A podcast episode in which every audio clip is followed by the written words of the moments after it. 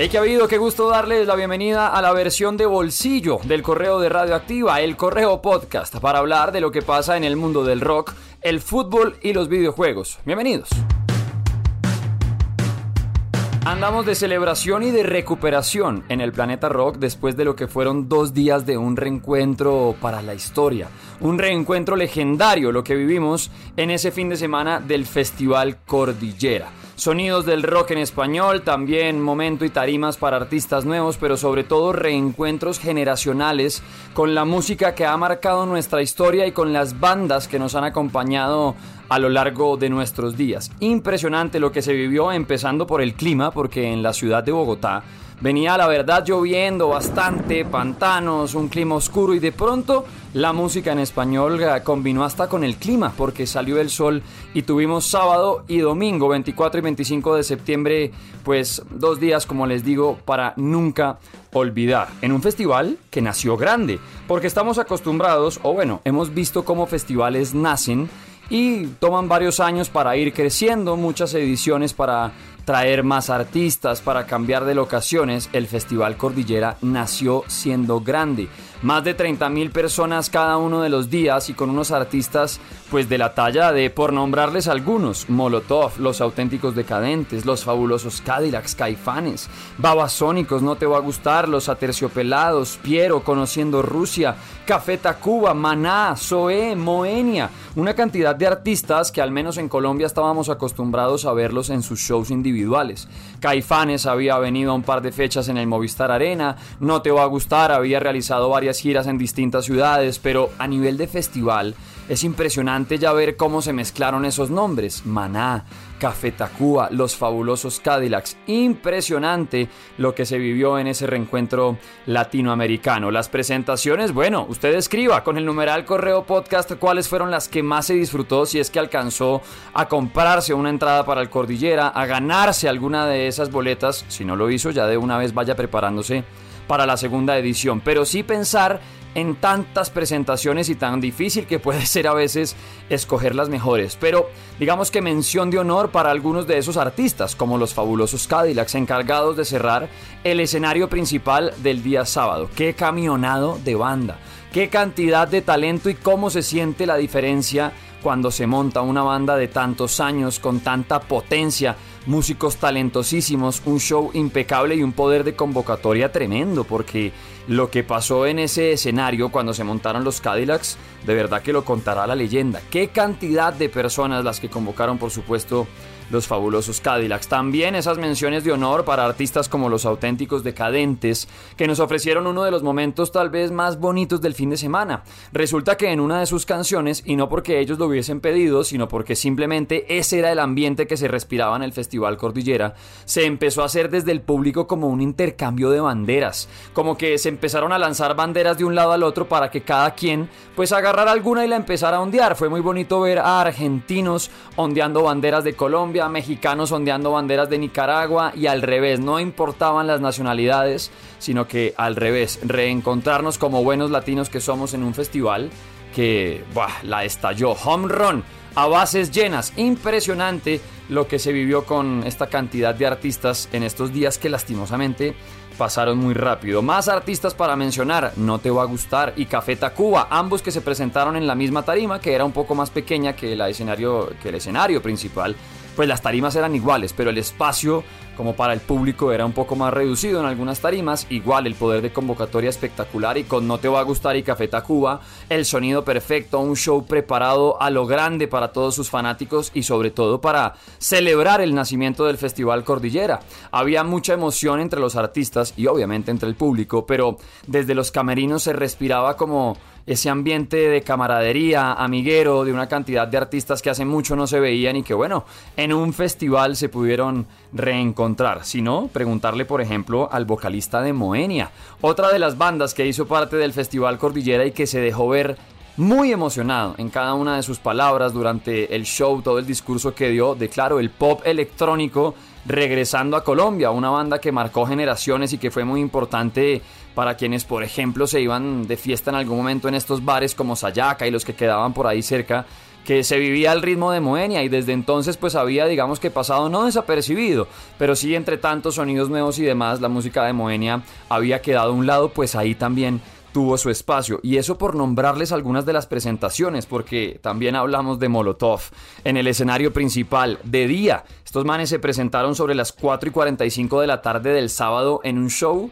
de punk rock espectacular. Hubo varios que se quejaron del sonido de la presentación de Molotov, pero es que hay que tener en cuenta que eso muchas veces no tiene que ver directamente con la tarima o el festival. Cada una de las bandas, cada uno de los grupos tiene su propio equipo de ingeniería de sonido, sus propios stage managers, todo el combo que se va encargando. Y a diferencia de, por ejemplo, el sonido de la presentación de Maná o de los fabulosos Cadillacs, pues que obviamente tienen un crew para manejar lo que tiene que ver con secuencias, trompetas o instrumentos de viento, percusiones, una cantidad de músicos en tarima, pues hay mucho más detalle. Molotov es más punk rock, son cuatro manes que se suben de tequila, cigarro a echarse sus rolas y que lo dejan todo en el escenario, entonces por supuesto, y además empezando el día, pues la tarima mientras se va organizando entre sonido y demás va a tener siempre como algunos detalles, pero impresionante igual ver cómo se coreaban canciones como Puto, Give Me the Power, la nueva que están lanzando, no olvidamos con su disco que está en camino. Tremendo lo que se vivió. También la despedida de Totola Momposina que nos erizó la piel a todos los que pudimos asistir a ese reencuentro en el Festival Cordillera y se despidió con un show legendario. Los caifanes que también se fajaron una presentación con un sonido perfecto con todos sus éxitos. Mon Laferte, Mon Laferte, con quien hablamos también desde Radioactiva y que decía que los latinos compartimos esa emoción de encontrarnos mil veces en el día, saludarnos, abrazarnos, ser amigos y pareciera que nos conociéramos desde siempre. Estaba muy contenta y muy emocionada con el recibimiento que tuvo por parte del público colombiano Mon Laferte. Pasaron los Petit Felas, The Wailers, los amigos invisibles en una fiesta espectacular y así muchos artistas, por nombrarles algunos, porque si no tendríamos que hacer varios episodios de especial, lo de los aterciopelados, que la tienen clarísima, aunque andaban algo nerviosos porque no alcanzaron a hacer prueba de sonido, les salió todo perfecto, Julieta Venegas y su poder de convocatoria, Caloncho que nos llevó a la playa pero estando en Bogotá sin necesidad de estar en ropa corta, chanclas y demás, andábamos de brisa y en un calor tremendo en su presentación que combinó con un atardecer fantástico en la ciudad de Bogotá, la visita de Draco Rosa, el estreno de Conociendo Rusia y de ahí para adelante una cantidad de artistas que dejaron el listón muy alto, pero que seguro dejan también ese listón abierto, las puertas ya listas para que se venga una segunda edición. Por ahí pero ¿con qué artistas? Bueno, la cantidad que tenemos solamente por imaginar un festival Cordillera 2, ¿qué tal? por primera vez Fito y Fitipaldis viniendo a nuestro país, pero a ellos acompañándolos, yo que sé, Residente, el Diamante Eléctrico, Superlitio, La Mosca, Vilma Palma, Miguel Mateos, La Versuit Vergarabat, Los Pericos, y aquí nos podemos quedar. Así que la tarea es fácil. Usted cuente cuál fue el artista o los tres shows por armar un podio que más se disfrutó en el Festival Cordillera y cuáles serían esos grupos, esas bandas, esos artistas que le gustaría ver en nuestro país en un Festival Cordillera edición 2. De hecho, gustó tanto el festival que ya desde Argentina, Chile y otros países empiezan a preguntar por la idea de montar esas tarimas en sus propios lugares. Así que nació Festival en Colombia y para quedarse. Larga vida al Festival Cordillera.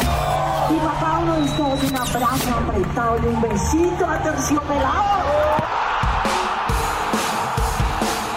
Cambiamos de frente para hablar de los dos equipos que más queremos en Radioactiva, para hablar de la pelotita y es que el miércoles tuvimos la final de ida entre Junior y Millonarios, final que tiene doble fecha. Por ahora ya se jugó la ida, el regreso será el 2 de noviembre. Millonarios cayó 1-0 contra Junior en Barranquilla en un partido complicadísimo. La cancha que no permitía rodar bien la pelota. Millonarios que no tuvo ese juego rápido, ese juego hasta lindo que ha venido mostrando en los últimos meses. Junior que también pues marcó gol, se encerró, buscó también defenderse. Un partido muy complicado que al final terminó ganando el Junior con gol de César Aidar en el minuto 62. Un tipo que acababa de entrar al partido y fue, se aprovechó de un par de errores de Millonarios y los puso a ganar y así quedó por ahora. Como les decía, el regreso será el 2 de noviembre. ¿Por qué tan lejos? Bueno, porque así es en Colombia, ¿no? Como que los horarios y demás dependen de un montón de cosas que no se vayan a interrumpir quién sabe qué otras y falta pues como seis años y medio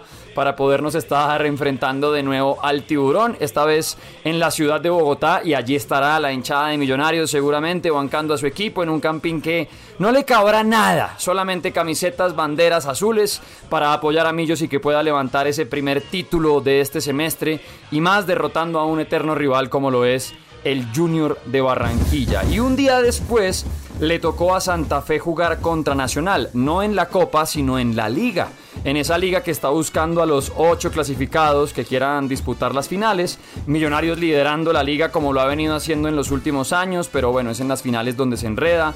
Pasto, Unión Magdalena, Águilas Doradas, Nacional, América de Cali, Pereira y Caldas. Hasta el día de hoy o hasta el día en que ustedes escuchen esto, pues la semana final de septiembre, son los clasificados. Santa Fe tenía que ganarle a Nacional en un partido pues que se jugó en el estadio Nemesio Camacho El Campín. Lo inició ganando el León, de hecho, aprovechando esa electricidad, toda la potencia con la que salieron a defender la casa y en apenas cuatro minutos ya Estupiñán tenía ganando 1-0 a Santa Fe, pero en el minuto 20 Andrés Román empató el cotejo 1-1 y así quedaría, dividiéndose los puntos entre la capital y los paisas para que Santa Fe ahora que tiene un calendario complicado por delante, pues ya no tiene opción de perder eh, puntos. Ya ojalá solo fuera ganando.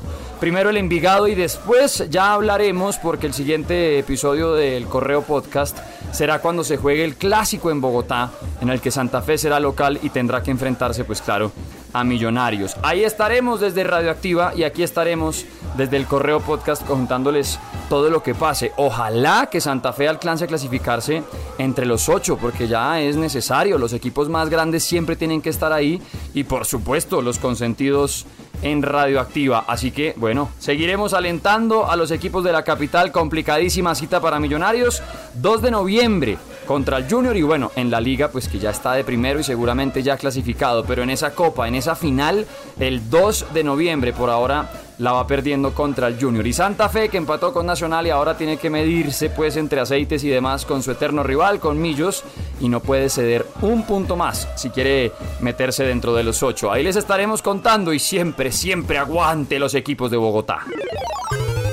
Y esta vez, más que hablar de videojuegos para distraer la realidad, tenemos que hablar de un tema que estremeció no solamente a quienes estamos enamorados de lo que pasa detrás del mundo de las consolas, sino de las series, de las películas, con estos personajes que nos han acompañado toda la vida. Y esta semana se estremeció, pues, el universo geek, el universo gamer, con la noticia del regreso de Wolverine de Logan en Deadpool 3. Ryan Reynolds, el actor que le da vida a Deadpool, lanzó un comunicado, publicó un video en el que, pues al mejor estilo de él, si no lo han visto de una vez, radioactiva.com, contó que se habían perdido pues el encuentro en una de estas conferencias en las que se van mostrando adelantos de las películas que vienen en camino, etcétera, etcétera, pero lo que sí aprovechó, aparte de disculparse por no estar ahí, fue para anunciar el regreso de Wolverine en Deadpool 3. En el video se ve a Ryan Reynolds hablando y detrás pasa Hugh Jackman al que le pregunta de una, oiga, nos vemos en la próxima película y el man dice,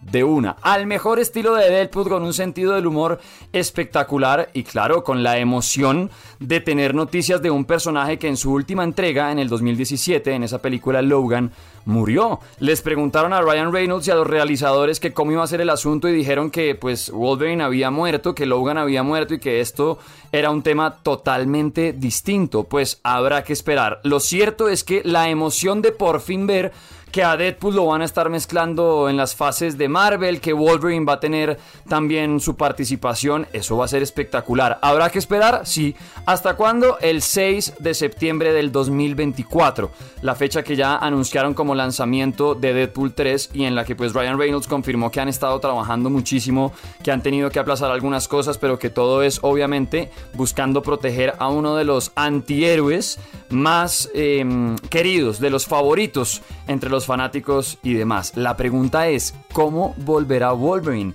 Ustedes se alcanzan a imaginar, tienen por ahí alguna sospecha, ¿cómo creen que va a pasar esta vuelta? ¿Cómo creen que van a traerlo de nuevo al universo de Marvel. Y para despedirnos, eso sí les cuento que ya pueden encontrar FIFA 23, el último videojuego con ese nombre. Si no saben, les repito que se van ya a separar los que desde hace rato nos han regalado FIFA y son EA Sports y la FIFA. Cada uno por su lado, no llegaron a un acuerdo de dinero y ahora pues EA Sports anunció que el próximo año llegará con EA Sports FC, mientras la FIFA dijo que ellos van a trabajar en su propio título. Así que si ustedes han venido detrás de la franquicia desde hace rato y les interesa, pues último videojuego de FIFA que llegó con un montón de cambios y que ustedes mismos tienen que probar, ya está disponible. Hey Hugh, you want to play Wolverine one more time? Yeah, sure, Ryan. Gracias por pasarse por el correo podcast, activen notificaciones o descárguense la aplicación de Radioactiva que así será más fácil para que obviamente tengan de primeros, de primeras toda la información de lo que sucede en el planeta rock, pero también con el fútbol y con los videojuegos. Volveremos y cada vez más cerca el reencuentro ahora con los Guns N' Roses después de 30 años y allí estaremos para contarles todo. Les recuerdo, seamos más personas y no tanta gente. Chao pues.